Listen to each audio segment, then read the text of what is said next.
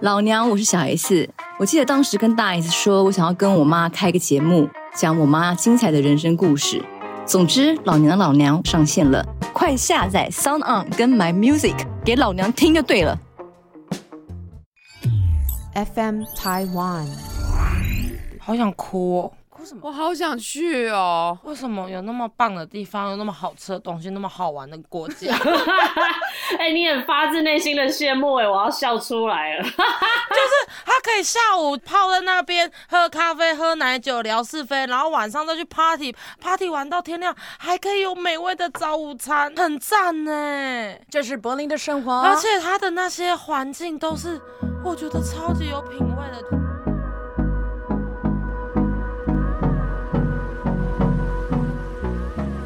家好，我们是假头刀。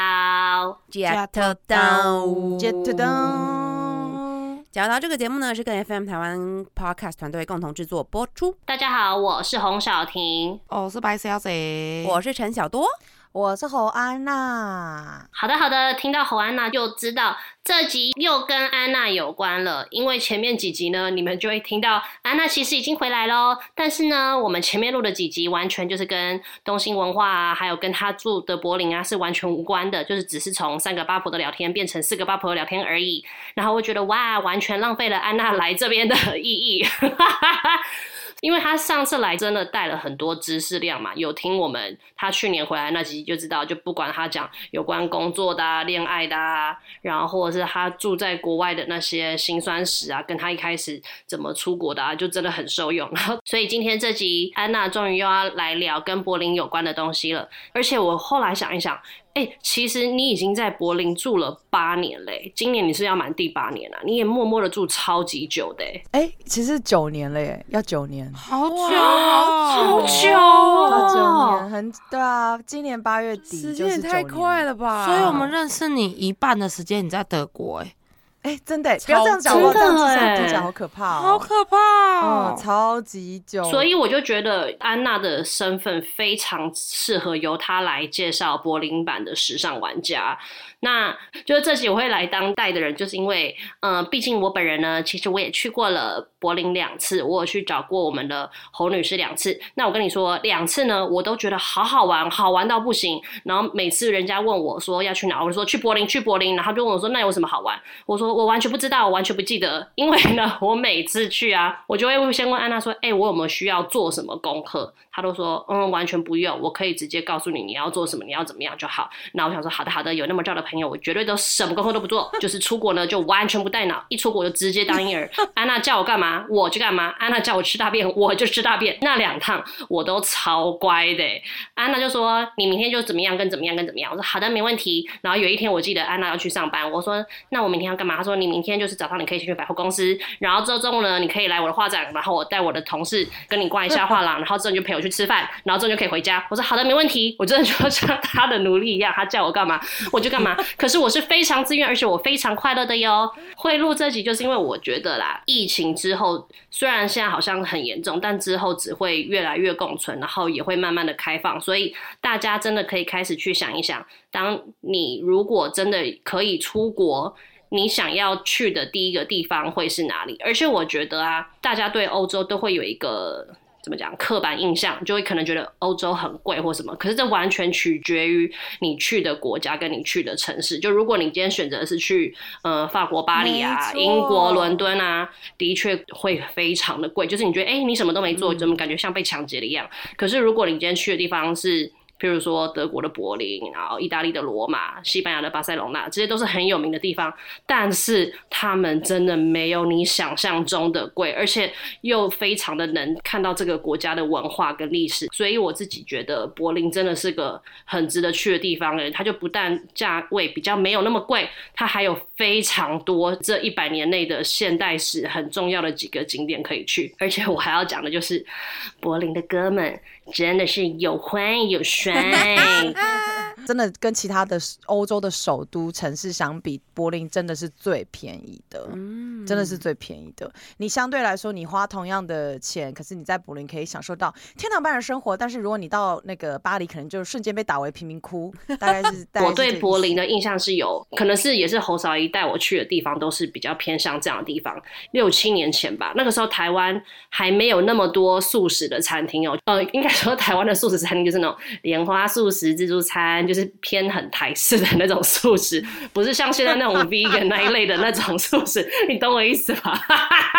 就台湾那时候还没有像现在那么多那种 vegan 的餐厅，可是那时候德国啊，德国就是。这方面就已经比较有那个潮流了嘛，所以那个时候算是我第一次接触到这样子的餐厅，然后有非常多的工厂或者是什么办公室或一些很奇妙的建筑物，他们就保留它的建筑物，然后把它改建成的咖啡厅。所以每一个咖啡厅对我来说，我都觉得好酷、好特别。但是我又说了，因为我都完全没带脑，我就只是觉得很酷、很特别。然后那些地点名字跟详细内容，就是要由侯安娜来解说。我对柏林印象还有就是满满的活动跟满满的麻，但是麻的部分呢，就由我们温哥华代表以及柏林代表来讲就好。另外两位就嘴巴闭闭，我不想让你们两个惹祸上身。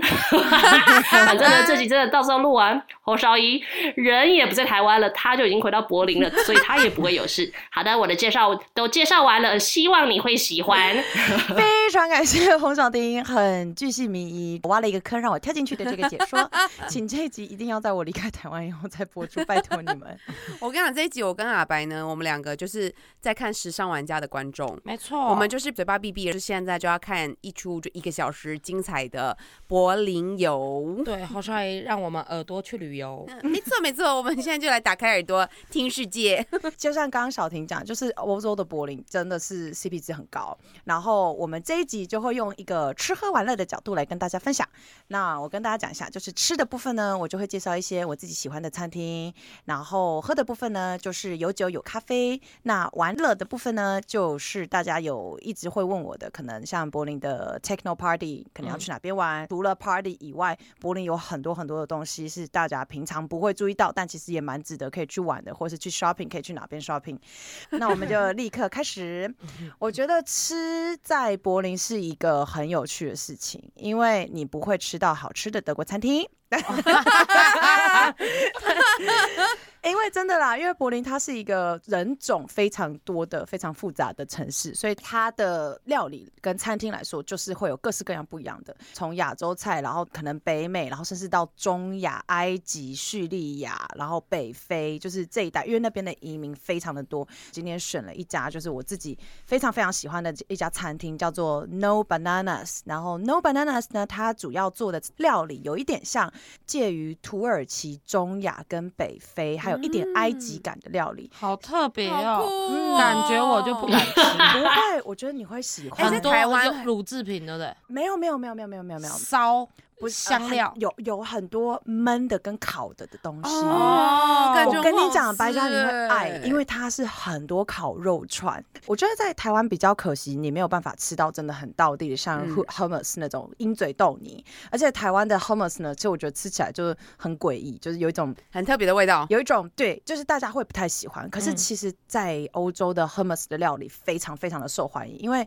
欧洲最近就是掀起了一一股就是健康啊，然后却是全素食的风潮。嗯所以其实有很多东西，他们就会开始尽量不要吃奶制品，然后他们会尽量找一些替代的食材，植物性蛋白质，植物性蛋白质，然后或是植物性，就是还是可以给你那种 creamy 的口感，可是又不会让你觉得身体有太大的负担。然后 No Bananas 呢，就是我非常喜欢，因为他们会有一些，例如说除了鹰嘴豆泥以外，然后他们会有炖肉，然后它那个肉呢是像做成像是肉丸，它有一点像是狮子头的口感，可是它的那个酱用的非常好吃，它是那种番茄蔬菜。然后跟呃，可能像是茄子炖煮出来的，我可以到时候把哦那个 Instagram 的照片就是提供给大家。嗯就是这一家，姐姐，我已经饿了。对。因为你知道台湾其实有很蛮多家土耳其餐厅，可是你刚刚说到埃及、北非的这对，些，完全没有。我们要想象哎，对对对台湾完全没有。台湾就是比较吃不到这类型的东西，所以我觉得台湾对这一块料理的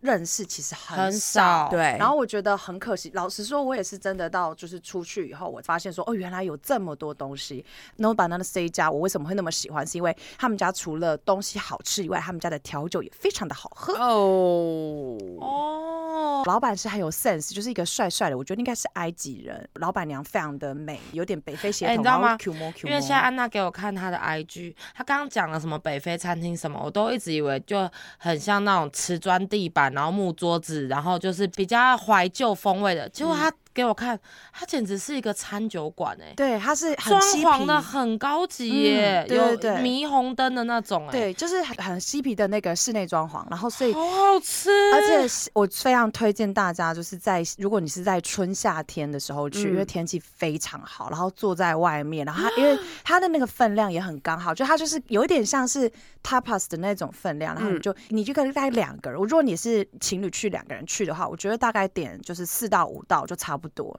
那如果你们是多一点人去，大概四五个人，那我觉得甚至可以点到七八道，就是真的很好吃，而且而他们家的那个服务生我也很服务我也很推荐，因为 他们我以为你很推荐他的服务服务生很推荐，因为服务很推荐，因为那我真的会马上去。是的，因为柏林不是每一家好吃的餐厅都有英文的 menu，呃，有一些餐厅它是开很久的，所以他们其实还是可能只有德文的 menu 这样。那这一家是对于外国 visitor 也很友好，因为其实我觉得柏林不是一个。这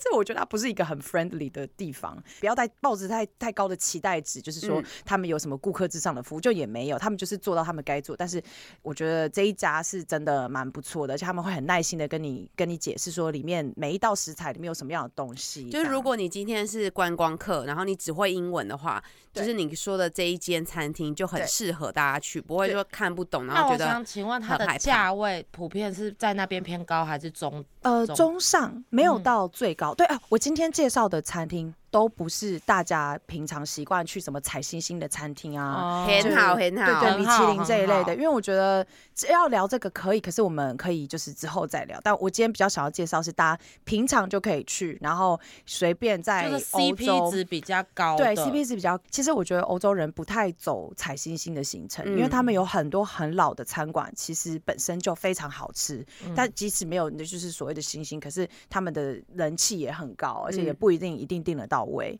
哦，所以这一家是我非常推荐的。那除了这一家以外呢，就柏林上次我们聊的时候也有聊到，有很多很多越南的二代，就是以前越南的移民，所以柏林的越南餐厅很多，而且非常好吃。基本上呢，如果你是亚洲人来柏林玩，想要喝个热汤，走进越南餐厅绝对没错，你绝对不会踩到雷，真的。就是我随便走进过，当然不能太破烂啦，就是就是如果说你是那种奇怪的这种地方，当然也是不要去。但是一般而言的越南餐厅的普遍等级都 OK，而且越南餐厅就是真的很便宜。我说的便宜不是相对台湾的便宜，是相对在柏林的其他餐厅来说便宜。嗯它大概就是可能一碗河粉大概八到十欧左右，就是大概百，两三百块以下，三百、啊最最贵三百这样，三百块以下。就是你感觉很像在百货公司的美食街吃到对对对对对对对，大概就是这样。所以柏林的物价并没有很高，呃，柏林的越南餐厅真的是相对来说比较便宜一点的啦。那如果像那时候洪云婷来，他就说。我大概是需要喝一碗汤，所以我们那时候就去喝，就去吃了一家很好吃的呃越南餐厅，叫做 Viper，就是越南珍珠。那一家呢，就是只有做面条类的料理，没有任何的饭做，河粉河。粉，然后、嗯对对对，就是只有河粉，然后主打河粉，还有一些越南比较算是 street food，但是比较升级版的那一种街头小吃的、哦法国面，包，那个没有，那个又是另外一个那烤个串，烤串的东西，嗯然后凉拌的很多东西。对对对对对，然后你说的那种法国面包的三明治类也有，但是就会比较出现在我们等一下会讲到的，在柏林的 shopping 区叫做 Mitte Mitte 那边有一家很好吃的 baguette，就是东西买完逛街逛完，你累了，你就会在那边买一个 baguette，然后坐在公园就是休息一下这样。嗯然后还有一家是我自己的越南朋友推荐给我的，我觉得蛮有趣的，因为其实我呃蛮少可以知道什么才是真的很道地的越南菜，毕嗯竟我也不是越南人。我那个越南朋友呢，他推荐给我的，他是从以前在越南长大，然后过来柏林，然后他说有一家很好吃，叫做 East Moon，就是东边的月亮。东边月亮呢，他非常推荐的是鸡脚。而且很有趣。我跟你讲，你不要这样看我，欧洲人应该不敢吃吧？它是做到欧洲人都爱吃的请问跟我们的那个鸡脚是一样的吗？还是不一样的？做法，完全跟我们不一样。它是外酥内软，连骨头都可以吃。哦，就有点像我们的鸡软骨，直接弄到就是你可以整个吃下去。对，然后而且因为我们的鸡软骨是你会看到那个鸡软骨本人，哦，对但是我不知道你们有没有吃过泰国的烤鸭，泰国的烤鸭的做法也是一样的，嗯就是它是烤到整个骨头你是可以吃下去，所以你咬的时候它是那种酥酥香香的，然后你吞进去的时候它的口感是滑顺的。所以我之前去吃的时候就觉得很惊艳，真的很好吃，而且那一家算是在柏林的越南的 community 里面很有名的一家餐厅。嗯，所以如果说想要吃很道地、很道地的越南菜，呃，没有经过欧洲白人洗礼的东西的话，可以去这一家餐厅吃，我也很推荐。除了这两家以外，哦，还有我很喜欢的一家，没有笑就是笑在你在介绍德国，然后都在讲越南菜什么在。对对，我真的对我没有对对我突然想到没有德国当地的餐厅，我要讲一下，因为我自己本人不能吃奶制品的关系，所以我会开始去很多那种全素的，就是 vegan 的餐厅。然后有一家是西班牙的 tapas，但是它是全素的 tapas，哇叫做 Alaska Bar，就是真的是 Alaska 那个 Alaska 阿拉 Bar。斯加对，Alaska Bar 它是全素的，然后它那个全素道的料理真的好吃，好吃到哎我整个一直惊艳，就你尖给我看那叫哎图片，我真的看不出它哪里素哎、好好吃哦！它全部都是素食，就是你看它的烟熏鲑鱼啊，对啊，它烟熏鲑鱼是我真看不出来是呢。熏烟熏的红萝卜，然后再去做调味，所以它吃起来真的跟烟熏鲑鱼一且。它旁边的一些小蘸酱啊，全部都是全部都是完全看不出来。而且这一家 CP 值超高，这一家的区域是位在柏林的东南方，然后东南方那边的花费其实都算低的，哦，然后这一家很便宜，就是像我之前跟我男朋友去吃，两个人吃，吃完吃下来应该就是大概一个人七八百块而已吧，换算成台币。哦对对对，这很便宜。他们的装潢很像一般的酒吧，嗯，就你走进去的时候，你不会觉得哎、这是一个餐厅，因为它就是有一些像像是很友善动物啊，像它就会有专门给动物的水盆，然后跟一嗯些玩具，然后还有零食。整家店的店员要么是同性恋，不然就是双性恋。那边我估计应该是变成异性恋。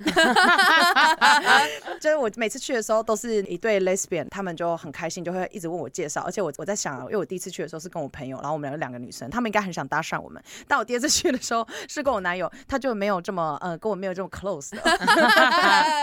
哎，安对娜，我想问，像这个烟熏鲑鱼，因为你刚刚说它是用红萝卜红萝卜做的，嗯可是却有烟熏鲑鱼的口感，对。很我很惊讶哎，我也完全不知道他怎么做，而且因为我男友知道我很讨厌吃红萝卜，对然后他就点了这，他说你相信我，你绝对不会后悔。然后他吃起来就是很真的。真的跟烟熏鲑鱼一模一样，就除了它没有那种，因为烟熏鲑鱼其实吃起来有点肥肥腻腻的嘛，有一点嗯油油的，但它完全就是不会，它就是吃起来是那个味道，可是它的口感是非常清爽的，因为它自制的那种 vegan 的 cream 的酱呢，跟它所有的料理都很搭，所以你如果喜欢吃那种像是呃 tapas 西班牙 tapas 不是有一个很好吃那个呃蒜味的那个美乃滋的酱加那个炸的马铃薯，如果你是喜欢这一类型的东西，你去那里你也会很开心，因为他们家的那个马铃薯脆薯就是炸的很酥很脆。然后自己做的那种蒜味的美乃滋，就真的很好吃，而且我觉得很推荐。就算你今天不是吃全素的人，我觉得你嗯去你也会很开心，因为你吃完你会觉得你是不仅吃饱之外，你不会觉得身体很有负担很清负担。爽嗯台湾好吃的素食真的不多，真的有到你讲的那样的水准，真的很用心的。嗯，通常单价都很很高，高对因为可能原原物料吧，毕竟那不是台湾的东西，店租可能也很贵，嗯，所以就是没办法在平价吃到那么好吃的素食。好，那接下来就是介绍完这家全素餐厅之后呢，毕竟我们来的是柏林，我们还是要稍微介绍一下我觉得好吃的德国餐厅。因为我自己不太常吃德国餐厅的原因，是因为他们的分量真的很大，对肉啊、奶啊，有的没有的，然后那些我都不能吃的东西，所以我其实不太去吃德国餐厅。接下来介绍的一家叫做 Lebhaftisch，它是国德式料理，但是做成像 tapas 一样的分量。所以我觉得蛮适合台湾的女生去吃的，因为你就可以什么都试一点，然后你对你讲德文好性感，谢谢您啊，谢谢您。我以为你要说，哎、这看起来很好吃。这一家呢，我是我自己呃发现，我就有一天走在散步，然后想说为什么这里这么多人，然后我后来进去看，才发现说原来他们还有自己的酿啤酒的地方，所以他们家的啤酒也很好喝。这一家 CP 值也很高，它的价位不算便宜，相对于台北现在好吃的餐厅来说，我觉得也差不多。因为你随便好吃餐厅吃下来，两个人应该也差不多，一个人可能要一千到一千五左右吧。嗯那这一家的价位就差不多在这样，可能再高一点点。可是你可以吃到就是巴伐利亚很典型的那种，例如说像什么香肠啊，嗯。例如说像那个 cheese 面啊，然后或者是那个巴伐利亚帮他们很爱吃的那种纽结的面包。哦，我也很喜欢，对对对对，这个啊，这个我也很喜欢吃那个，对，就是那个纽结面包，这里也有，而且它就是有很重的肉桂味，或者是很咸的原，味。很。咸的原味，对对嗯对，我都喜我喜欢很咸的原味，嗯，然后你也可以吃到，就是像牛伦堡小香肠，好像牛伦堡这些就是我爱的，谢谢。对对对，可以，对，我知道 这些都啊，是喜你刚刚欢，讲那些 vegan，我真的是觉得嗯很棒哦。这些就是认真的肉类，了哦，没错没错，就是要有这种盐啊、酱油啊，然后很香的肉，大概是没还有这个，面包，我看到它那个甜点看起来也很好吃。嗯哦哟，对这一家我有带我妈他们去，他们也非常喜欢，因为对他们来说，就是我觉得对台湾的嗯长辈跟女生来说，这个分量是比较刚好哦的。对对对，两个人点的话，其实点我觉得三到四道就可以，因为他们的啤酒非常好喝，一定要喝他们家的啤酒，嗯什么都好喝，淡啤酒到 Weizen 到黑啤酒就全部都可以点，而且他们好像有那种叫分量比较少的啤酒，就让你每一种都可以尝哦尝一点的那样子，对。嗯这一家我也很推荐。然后还有除了德国菜以外呢，呃，我自己也非常喜欢吃意大利菜。意大利菜的话，真的强烈的建议台湾的朋友来欧洲的时候。请你们吃一吃真正的披萨，就是跟真的跟台湾的你你吃到的披萨真的完全完全不一样，而且还有真正的意大利面，是的，还有真正的意大利面。今天想要专攻披萨，因为我男友非常爱吃披萨，所以我们就是去吃过各种不一样的披萨。然后这一家披萨，我发现是因为我有个很好的意大利的朋友推荐给我的，这一家叫做 W Pizza。就是真的就是那个 W 很简单，然后它的披萨呢是属于非常有弹性的那一种饼皮的口感，是薄的还厚的？你两种都可以选，但是我会建议你们呃吃薄的，嗯我喜欢吃薄，的我也是，薄的我也是，我也是，因为我觉得吃厚的你就就在吃面包的感觉。对，啊，你就吃不到那个认真的好吃的东西。然后 W Pizza 呢，它有多口味，而且它不是只有咸的，它还有甜的。然后它的甜的呢是那种，我觉得白嘉宇会喜欢，就是它上面有一些 cream，然后有一些很好吃的那种坚果，然后水果跟蓝莓，然后有点像苹果派嘛，有一点很多对对对蜂蜜啊，对对对对对对对对，对，因为我男友就也是非常的喜欢，然后他的所有的口味披萨锅都很到地，可是这一家不太好定。虽然它的位置不是很好找，它不是在那种什么捷运站的旁边，可是这一家不知道为什么每次去的时候人都很多，特别夏天。真的好吃。对，然后除了这一家 W Pizza 以外呢，我觉得还有一家很好吃的，叫做呃 Standard，就是 Standard Pizza。Standard Pizza 呢，它是在另外一区，可是一样在柏林。然后这一家 pizza 是。非常有名的石窑类型的披萨，推荐可以在他们店里吃，因为他们店里的装潢也很漂亮。可是这一家，因为它一开始的时候是一家小店，然后是真的是意大利人开的，嗯，非常的 friendly。然后现在因为就很好吃，大家一直来，然后他们现在越做生意越做越大，我觉得他们渐渐的变得有一点不是很 friendly，可是东西还是，可是东西还是还是好吃吃的谢谢您介绍的如此的详细。真的好喜欢哦，人情全部都介绍到了呢。对啊因为我觉得台湾的，我有时候带台湾朋友来去柏林玩的时候，他们好像就会有一点，有时候感觉好像有点受伤，就觉得说服务生是不是都不想理他们，还是看不起他们，看他们没有。哦可其实也不是，就是服务生只就是看大家都。没有。对，就是 对服务生就看大家都没有，所以你不大家就不要太在意。那当然，最后不要忘记的是，请你们如果说是吃晚餐的话，不要忘记付百分之十的服务费，因为柏林所有的餐厅上账单上面的金额都是没有加服务费的，请你们要额外给他们小费哦，不要忘记这件事情，不然的话你会遭到一个非常可怕的对待。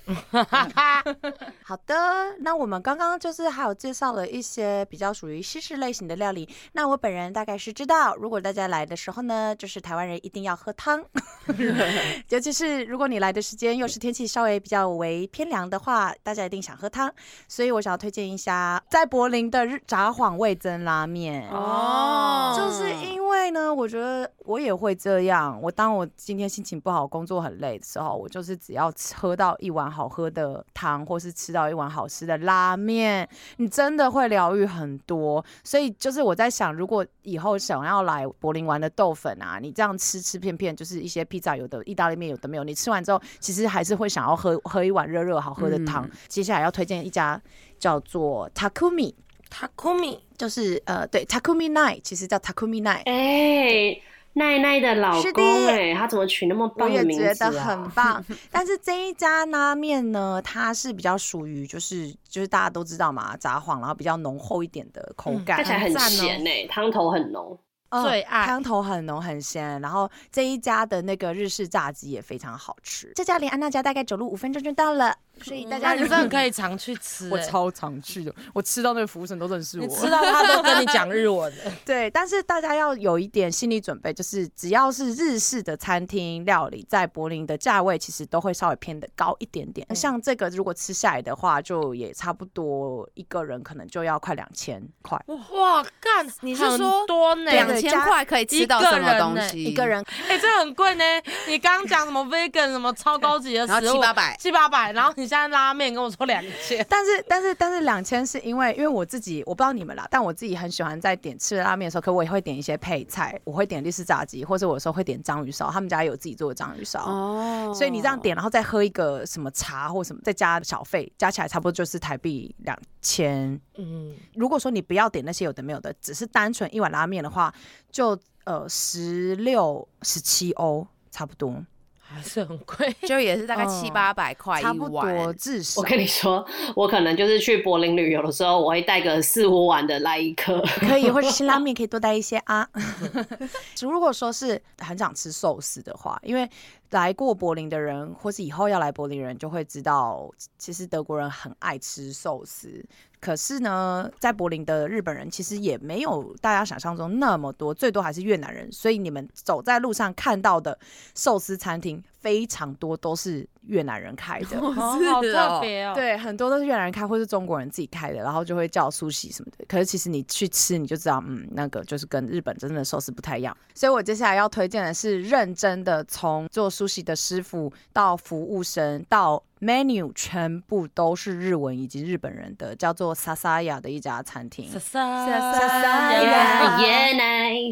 而且这一家那个餐厅真的是日本到很幽默哎、因为我男友不会讲德文嘛，然后他们的餐厅就是只有德文跟日文这样，然后我男友就说，嗯，大概我这两个都不会，请问你们有英文吗？然后那个服务生就用德文回答他说，呃，没有，我们不会讲英文。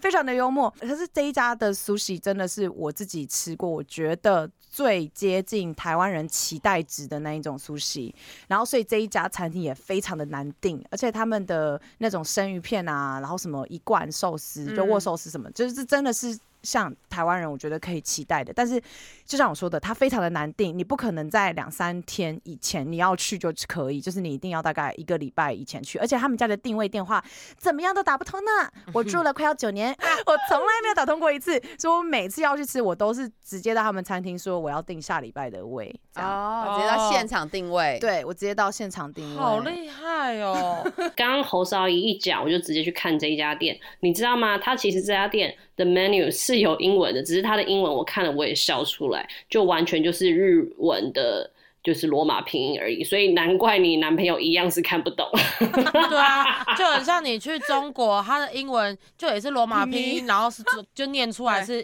国语。白饭，对，白饭好吃是很幽的。默，好吃的拜拜。那你有那个跟那个没那个有屁用啊？鲑鱼寿司。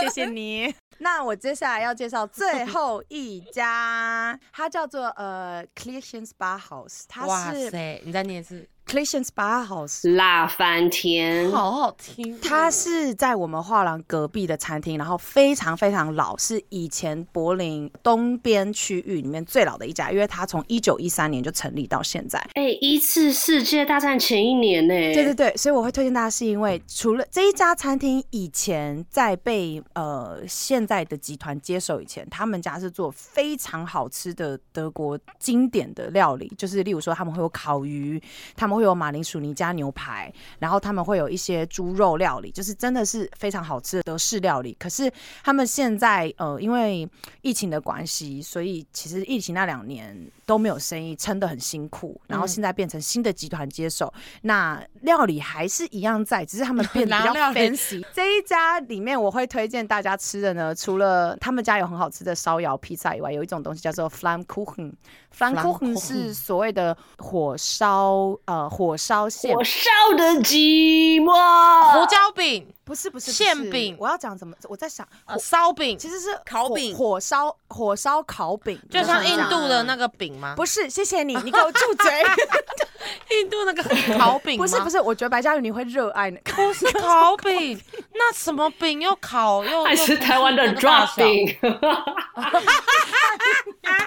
还是 drop 饼？不是，它是这种，来来来来，给你看 f l a n k u c h e n 哦，很像披萨，它可是很像披萨，可是它它是干的。它是没有没有，它很湿，它很湿，它下面有很多 cream cheese，就是你会爱死。那就很像披萨，它很像披萨，可是它的饼皮又比披萨更更薄，所以你基本上你吃下去，你就会觉得女生都超爱，就是而且它上面会有一些培根啊，它是它是 Q 的饼皮哎、我跟你讲，台湾有一些就是西餐厅，它做的披萨就长这样，可是吃起来我觉得应该是完全不一样，脆脆的，对对不对？它就是真的超好超好吃。脆脆这一家餐厅呢，我就会推荐可以吃这个。可是呢，它现在因为被集团接手，呃，变得比较难定位啦。我以为你要说变得比较难吃啦 想说好老实哦。是不会不会不会到难吃，但是它价位变高，然后变得比较难定一点，就是稍微 fancy 一点，不像以前那样。可是我非常推荐，就算你不用去吃，可是我觉得可以经过一下，因为光看建筑其实就很值回票价了。它的那个建筑，我们刚刚说一九一三年就留下来的，然后它里面，你如果有机会到里面，其实他们每个礼拜三还会有那种什么 swing dance night，哦，好酷、哦，就是会你真的会看到那好种哦嗯，就是德国的老夫妻，然后他们可能穿的就是比较正式，然后他们就会去那边跳舞，就像以前的交际这样，然后就在里面学学上课。然后我之前还有去看什么 salsa 课，然后或是踢踏舞课，然后它里面的那种呃吃饭的地方呢是镜厅，就是镜子的镜，它是镜子围绕起来的，哇哦，所以呃，还蛮，我觉得还蛮推荐大家可以去体会一下，就是坐在那边稍微看一下建筑，其实也蛮值回票价，而且它整栋你都可以跑来跑去，然后你可以看到以前的以前比较古老的，在东西德合并以前，东边德国的建筑是像什么样子。哦，在你讲之前，我真的没有多想要去德国柏林玩。你这样一讲，我就觉得等到一解禁，我第一个国家就是那里。对啊，很值得来，很值得大家推荐哦。那这个部分大概就是吃的部分，因为我知道台湾的客人，呃，不是台湾的客人，台湾台湾的朋友非常的注重吃。好，然后接下来呢，我们吃的讲完了，就是要讲喝，喝什么？你是吃喝玩乐对，吗吃玩乐可能就要并在一起。？OK，好的好的。对，喝的话呢，就是要除了喝咖啡以外，当然还有喝酒，因为柏林有非常非常多很赞的酒吧跟咖啡厅。那我今天要推荐的咖啡厅呢，都是我很喜欢，然后还有可以支援所有替代奶类呃的咖啡厅，因为我不能喝牛奶的关系。嗯然后我很喜欢的一家叫做 Von Zimmer。Von Zimmer 是我有带红雨婷去的，你记得吗？完全不记得。哇，谢谢你，您真是个失忆症呢。Wohnzimmer，Wohnzimmer 呢，它翻成中文就叫做客厅，所以顾名思义，它的整个里面呢、哦就布置的很像客厅一样，很 chill。对，可是它的家具就是它就是那种二手家具，所以里面就有一点那种乡村风情，然后复古的感觉复觉，古的感觉。里面除了很好喝的咖啡，然后他们还有自制的汤、自制的蛋糕。如果到晚上六点以后，就直接变成酒吧。哇，我可以一整天泡在那边呢、你可以，你就是可以的，而且它就是又可以喝酒，又可以喝咖啡。哦，我记得这家，然后赞哇哦，谢谢你，洪云婷，你回来啦，太好了。我还有为这家写一篇文章哎，我居然完全忘记。是的，对。然后我刚刚问你，我想说，哇，你真是忘得很快呢。这一家真的很棒，我很喜欢。这家的 WiFi 很快哦。啊，它的装潢就我喜欢的。对，侯啊！白嘉宇一定会超，而且它是可以在室内抽烟的，你有没有更开心？哇哦，既然我们都讲到这一区了，你就可以，你的行程是你白天可以在这里喝咖啡，然后晚上七点以后就可以到它附近有一家叫做 Houston 的 bar，就是我是这家店的老屁股，这家店的 bartender 就是还有老板就是我的朋友这样，然后他自己。在呃柏林的酒吧做了很长的一段时间以后，自己出来开 bar，所以他的 bar 的呃 cocktail 我非常的推荐，特别是 whiskey sour，然后跟那个呃 spicy berries，然后还有它的奶酒也做的很好喝。我要哭了。这一好家。想去！而且这一家它的音乐也很好听，我非常的推荐大家要去这家 bar。德国人怎么可以过得那么有品味啊？看了就好生气哦。而且因为这一家吧，这个老板他就是是我自己的朋友的关系，所以我知道他从一开始的时候的装潢，然后就是要怎么把它变得更好，用了很多心。呃，那一家吧的价格来说呢，不算便宜，可是也不算贵，就是在大概中间左右。可是因为它的调酒真的很好，一杯酒大概折合台币多少？呃大概也是四五百块。嗯，哦真的跟跟台湾一台湾差不多对对对对对，就是跟台湾一样。然后，然后你又可以真的可以喝到很晚，因为柏林基本上从礼拜五开始到礼拜一的凌晨这一段时间里面，所有的 bar 跟就是 club 都通常都是开二十四小时。哇，没有人在睡觉的。对对对，就是白天的话当然不算啦，但是就是说你晚上如果你从八点开始喝，你是可以喝到四五点到五六点都绝对不会有问题的。好爽。但女生当然是要小心一点喽，就是还是要呃尽量成群结队的一起去喝酒这样。然后这个是呃 bar 的部分，然后咖啡的话，因为我想应该会有很多豆粉也很爱，就是去一些不错的咖啡厅。然后我自己很喜欢的叫做 Romers，Romers 这一家咖啡厅，它是在柏林的东南方。这一家咖啡厅它也是属于有一点加州风情的全素的咖啡厅，这样。然后里面的装潢很可爱，就很嬉皮，里面有很多植物，就是豪安娜非常喜欢这类型的装潢。它的餐也很好吃，特别我很想，嗯我很想推荐它很的舒服的一间店对对对，它的早午餐都很棒，而且因为这一区就是 Romans 在的这一区呢，基本上就是夜店区，所以有时候我们的行程就是我们去 party 完了之后呢，就会想，嗯，肚子好饿，那我们就直接 party 到早上，然后去这家店就是这吃东西。这个看起来也太好吃了吧！对啊，它的它的什么松饼啊、蛋糕啊，然后那种都真的很好吃。好想哭哦！哭什么？我好想去哦。为什么有那么棒的地方，有那么好吃的东西，那么好玩的国家？哎、你很发自内心的羡慕哎、我要笑出来了。就是他可以下午在泡在那边喝咖啡、喝奶酒、聊是非，然后晚上再去 party，party 玩到天亮，还可以有美味的早午餐，很赞呢。对啊，这是柏林的生活，而且他的那些环境都是。我觉得超级有品味的，是很真的。不是给你走喜花的路线，你知道？吗？台湾如果说要那种风格，这种特别有装潢的，里面的人都是那种富二代啊，穿的很精致。要不然就是王美。对，不是那种我们那种很秋就走走进去，然后可以随便在那边很舒服的那个。没有没有，不是不是，就像我说的，他们喜欢天然的东西，我知道。所以他们不会去太介入，然后很 aggressive 的做一个东西在那边，他们是会观察这一区适合的哦、融入在里，面，然后融入在里面。我终于懂你说的什么叫做自由，不不管是行动的自由还是灵魂的自由，都体现在柏林呢、对啊，所以我才，所以我才会就是在那边可以住那么久啊，因为真的耶，真的就是我真的超级喜欢。哎、我觉得我很喜欢柏林的原因，我可以补充一下吗？就是我觉得它完全跟台北那种很城市的大城完全是走一个平行时空，他们根本不在乎你多有钱，你多漂亮，你有没有背什么名牌的包包，他们一点都不 care，、的他们在乎的就是他们想要能穿什么样就穿什么样，就是虽然可能不是说。呃，最有钱的或最怎么样的，但是他们是最快乐跟最自由，这是我完全在柏林的路人上看到。所以你想要成为什么样子，然后不要被人家用奇怪的眼神看待，你去柏林真的是一个会最适合你的地方。他们根本不在乎你要呈现怎么样，只要你开心，只要你快乐，你都可以就是到他们的城市来，他们都欢迎你。就像刚刚洪雨婷讲的，他完全不是在在乎你表面的那些东西，嗯就是他不会在乎你今天穿名什么名牌，背什么包包，你鞋子是什么，你戴什么手表，完全不会。他就是是看你这个人有没有你的 style。如果你一点都没有你的 style 的话，嗯就柏林这个城市的人完全不会注意到你。嗯，所以你有，那你也可以活得很自在，对，因为永远都不会被注意到。对对对，可是你同时也可以活得很自在，因为不会有人就是在乎你这个人。然后嗯你如果你不在乎这个世界，就你会在那边活得非常的自在。进入到喝的最后一个，我想要推荐的是一家我觉得很适合姐妹聊天的咖啡厅。这一家是两个女生开的，叫做 Betty and Katy。然后我现在他们该不会又是 lesbian？我觉得应该是哦，因为柏林就是一个柏林就是一个 lesbian 的城市。你这个走向应该百分之一百哦。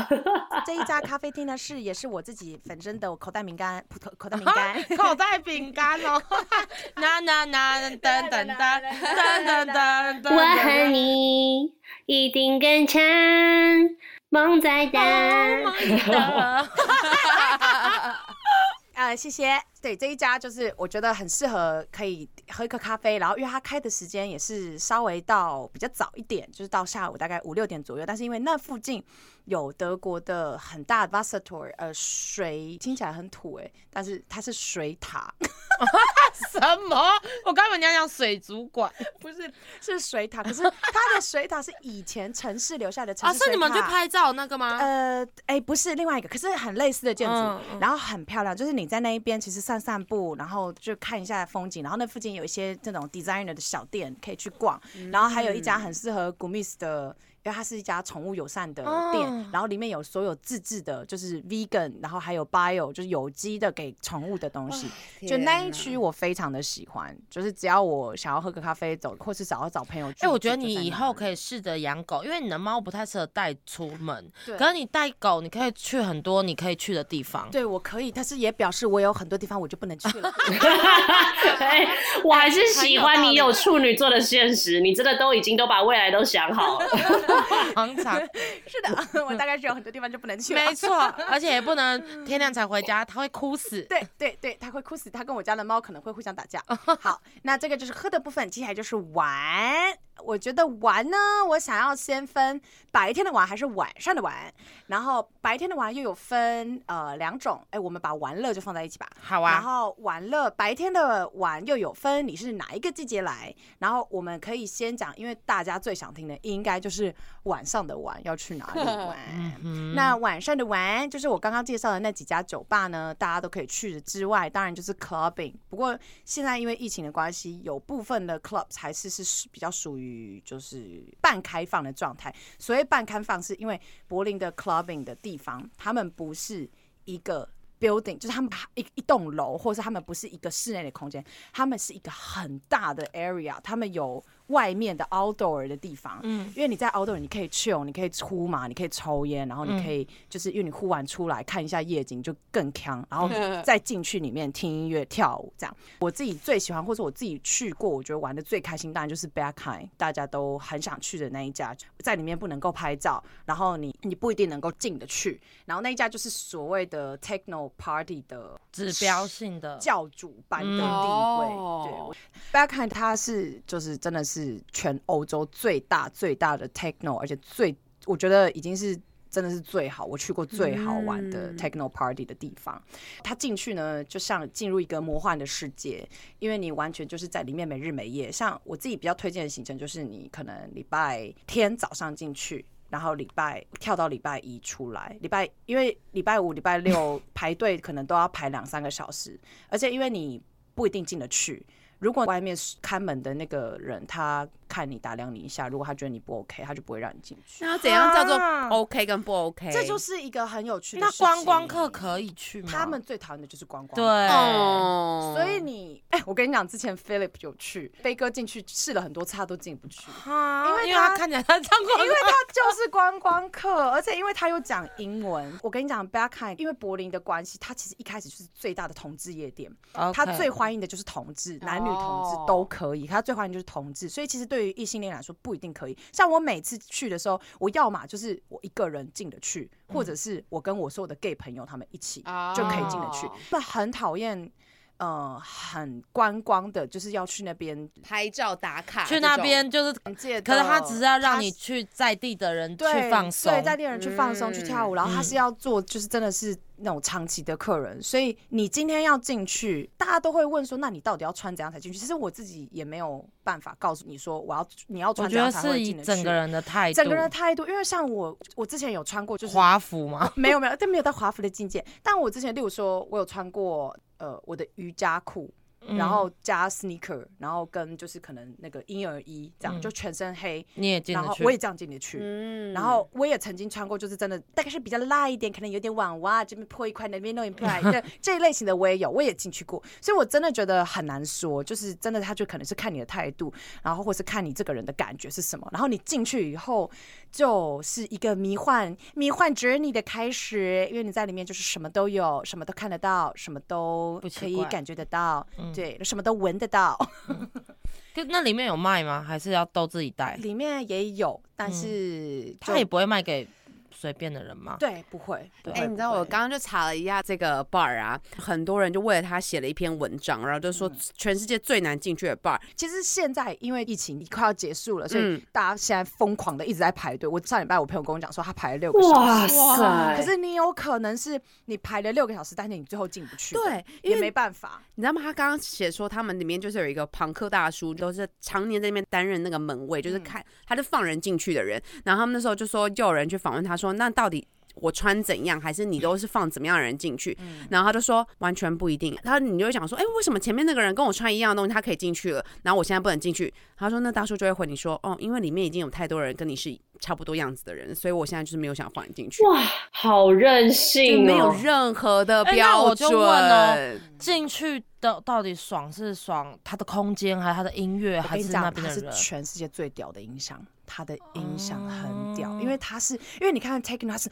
嗯哧嗯，然后咚咚咚，因为他是它是个废墟，很空旷，然后很高。当然，我也不是很专业的耳朵，可是因为我跟我男友之前去，我们两个都觉得它的音响设施真的很棒，就是它到这么重低音，可是它不会破音，然后它到高音的时候，它不会刺你的耳。我们男友跟我讲说，有他有很多做音乐的朋友都真的很认同不要看他们的音响设施，就真的是很屌，而且你进去，你就是会就跟着音乐一起流流动动。不过我是觉得啦，大家也不用，就是因为来柏林真的有很多其他的 techno party 可以跑，你就算没有进去这里，我觉得也不需要觉得可惜或是觉得不开心，因为像我接下来我我自己也蛮喜欢的另外一家叫做 Tresor，呃 Tresor 它也是一家 techno party 的 clubs，然后这一家它叫做 Tresor，就是保险柜的意思，保险箱。呃，就是以前银行然后放保险箱的那个建筑体改编成夜店的地下室你地下室进去，哦对，地下室夜店。然后那个 DJ 放歌的地方呢，是在以前他放保险箱的地方，所以它前面有一排，有点类似很像那种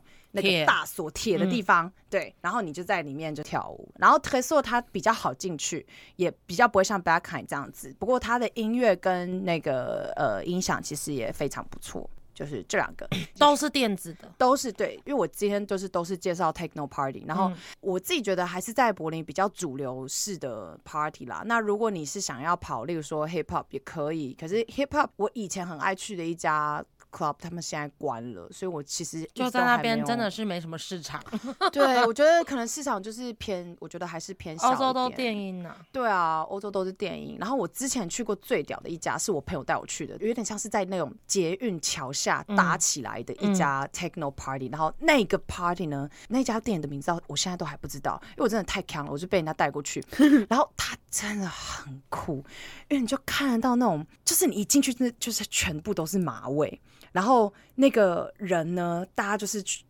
他就是一个很大的杂交，哇，可以这样子讲哦。等一下等下，可是可是他不是他不是真的就是在跟你直接那边杂交打炮，不是，嗯而是他整个的氛围就是一个杂交的氛围，大家都非常的 open mind，然后大家全部都是像朋友一样，然后大家就聊天，然后每个人都很强，然后一杯酒就每个人都轮流喝，然后一支烟大家轮流抽，然后麻就是大家轮流呼，然后倒来倒去用在一团，然后那个。呃，音乐就是嗯哧嗯嗯嗯，然后有的人在打炮，有的人可能没有，有的人在亲，然后有的人可能就是在摸什么之类的，但是有穿衣服的就是那种 OK，听完了我更想去哦。纸醉金迷，不然就是那种很像那种那种有一点像是 Great Gatsby，就是有点像 Gatsby Party，可是不是嗯。不是那种走那种奢华路的不是奢华路线。你把 Netflix 打开，你找、找那个年轻人的那种影集，然后是欧洲的，它里面大概就是每一集都有这个画面。对大概就是这样。那这个就是呃比较属于夜晚的部分。我当然有很多名单，但是我想大家如果真的有兴趣的话，欢迎跟我们小编做互动，我会很乐意的提供给大家。接下来要讲的是白天的部分，就是比较不爱跑晚上，因为其实柏林的晚上出去还是蛮危险的啦，就特别还是要就是告诉一下大家，如果是出去玩的话，不要一个人行动，就算是男生也不要，因为这几年的欧洲的治安不是太好，然后夜店区又比较乱一点，大家还是一起行动比较好。那白天的话呢，呃，看你来的季节。白天的话，如果你是春夏的时间来，那我会非常建议你。一定要去德国的 flea market，所有的二手市集，嗯然后它的开始的时间都是礼拜天一整天，然后有两个最大的，一个是叫做 Mauer Park，是我跟我有推荐那时候小婷跟她老公去的，是柏林围墙公园，然后它也是柏林最大的 flea market，然后那边很酷的是，因为它是在一个很大的公园，所以它公园就直接分了两边，右边是 flea market，然后左边就是所有音乐的街头表演在那边，然后也会有一些小吃摊，然后你也可以就在那边买酒，然后直接坐在草坪上听音乐，然后 chill，就很像很大的 festival 的感觉。嗯，然后也会有一些你会看到很很幽默，很多人会在那边烤土耳其 barbecue 啊，那些有的没有的。好好哦我。觉得那个市集真的很好逛，因为我在那个市集乱买了超多东西，然后我到现在都还有在用那些饰品跟那些衣服，所以我很喜欢他推荐的这个市集。对，它就是有很多二手市集，然后里面有那种旧家具，然后旧的呃比较很酷的一些它是常态性的，它是常态性的，就是哦每一年周都有。每周都有每每个礼拜天，但是冬天的话，市集的分量就会就是摊位数就会变那。摊位是有点像二手吗？它就是二手，它就是二手，哦就是它大有型的，对你也可以自己去，你也可以自己去。对、我之前哦跟我朋友就有，我们就有去摆。这样就有去摆摊，哦对，然后你可是它有分，它里因为它柏林最大的，所以它有分呃所谓的专业就是 professional 的地方，然后也有比较是属于 private，就是你自己去报名，可能像我们这种一般的人自己去报名的地方，然后里面的东西呃对于。德国人来说，他们都觉得这个二手市集的价位是普遍偏高的，毕竟它观光客比较多，然后是最大的。哦可是我自己是觉得还是便宜还是便宜。然后如果说真的要去，就是礼拜天的早上，应该是可能十点就有了。然后大概如果是像你们是，假如说是夏天的时候来七八月的话，它应该到晚上六点这样。然后它的对面呢也有一个很小的 flea market，那个就是我的德国朋友们他们比较喜欢去的，因为对他们来哦说、那就是比较不观光，然后观光客嗯比较少，然后东西就是真的是二手的。那个对面也有，这个我也很推荐大家可以去，而且有一些衣服啊，像那种古着啊，如果那种有文青类的东西，我觉得那边都很适合。呃，如果说有带长辈的话呢，可能就是要稍微注意一下，因为这个 flea market 的扒手也很多，就是要特别小心。长辈的话，这个地方我觉得，呃，可能不是太适合，因为也可以带他们去，但是你可能就是逛一下你就要走了，因为真的会蛮累的，逛起来。接下来要介绍的地方是洪云婷觉得很无聊的地方，但是我自己其实很喜欢，而且我那时候带我妈去，她也很喜欢。是如果有长辈跟你们一起来的话，带他们去在柏林的 Central Park 叫做 Tiergarten，它是柏林最大的公园。然后这个公园里面呢，特别在春夏的时候呢，可能大家逛的时候要小心一点，因为大概是会有一些天体营的部分在里面，就是不要逛一逛。因为我那时候带我妈逛逛，说，哎，前面我好像看到一个裸的屁股，什么啊？好像我们可以转头了。可是它的它的那个秋天真的很美，就是你如果想要电影般的场景，然后你是情侣去，小夫妻去，然后我觉得都很适合，可以去里面散个步，然后可以你遛狗吗？可以遛狗，可以遛狗，然后可以租、可以租脚哦踏车骑，你可以买个三明治，你们可以买酒，然后就在那边有点像野餐这样，也很 chill。然后长辈的话，他们一定会很喜欢。对，然后小夫妻也很适合，大概是这样。那这是春夏的玩，那如果是秋冬的玩呢，我就会非常推荐德国的圣诞市集啊、哦对，德国的圣诞市集很棒，因为就是最早成立是十五世纪的时候成立的。那德国最大的其中两间，一间是纽伦堡的圣诞市集，然后一间是在德勒斯登，就是德国的东边的圣诞市集。我觉得这两间都是属于比较很有代表性。那我自己今年打算要去的是德勒斯登，因为我一直很想去，可是我都没有去过。然后后来因为碰到疫情的关系，也不能够开圣诞市集，所以我都还没有去。但我去过的是纽伦堡，然后纽伦堡的也很棒，因为纽伦堡它是非常传统的。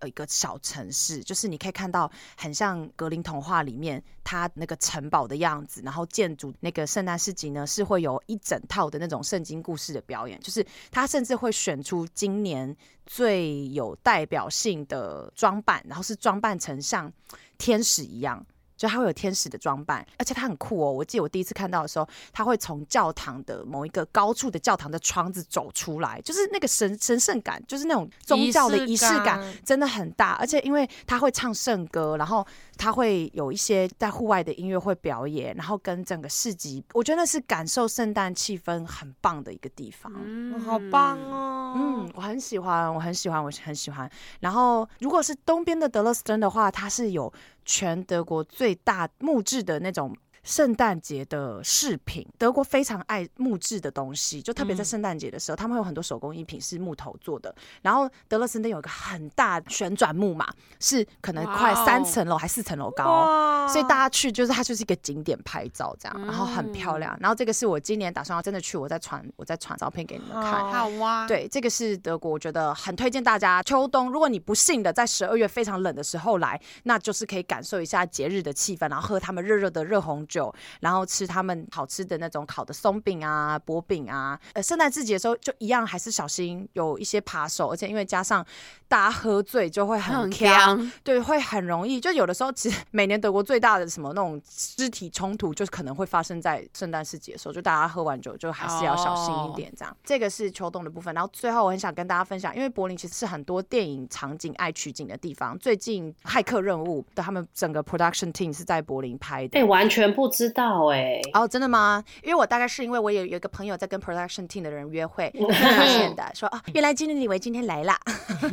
这样子，对他是在柏林拍的，所以其实你们如果有看那部电影的人会发现里面有很多像是废墟一样的场景，然后打斗的那个地方全部都是在柏林。然后我想要推荐的一个地方呢，呃，虽然不是这一次的基努里维他们拍骇客任务的场景之一，但是是很有名。之前有一个电影叫做 Manifesto，我不知道你有没有看过吗？二零一五年的电影，哎，安娜本人跟艺术相关嘛，所以他是他这一部电影是所有把艺术史上面很经典的一些艺术家跟他们的作品，然后换成在真实的场，就是真实在世界里面的场景。所以这部电影他拍的时候就是到世界各地拍，里面有一个场景就是在柏林拍的。柏林拍的这个地方叫做恶魔谷。恶魔谷呢，它听起来是一个很恐怖的地方，其实呃白天去不恐怖，晚上去有一点恐怖，因为他晚上去那边就是会有很多 junkie，就是要小心一点。但是他本身在白天的时候是一个很大的呃 graffiti 的地方，就是所有的涂鸦，然后会有一些极限运动滑板啊会在那边，然后那里走走看看，其实蛮酷的。对，然后我刚刚讲的所有的地方呢，都是在柏林哦。因为你们有没有发现，其实柏林大家提的地方就是什么围墙啊，有的没有？对啊。可是其实那些都不是我自己会去的地方。那时候我也有带我妈去啦。那个真的就是观光客的第一印象啊，就是我们去一次也就好了，我们也不可能天天去中正纪念堂，天天去国父纪念馆啊，一模一样的意思啊。不知道大家听得开心吗？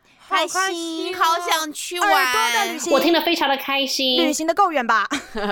好棒哦！啊，好想去哦。好，反正这集就到这边。如果豆粉们对柏林还有什么问题，都可以欢迎再来加头岛发问，或者直接去问侯安娜。那我们这集就到这边啦，谢谢大家，拜拜。谢谢大家，拜拜。下集见，拜喽。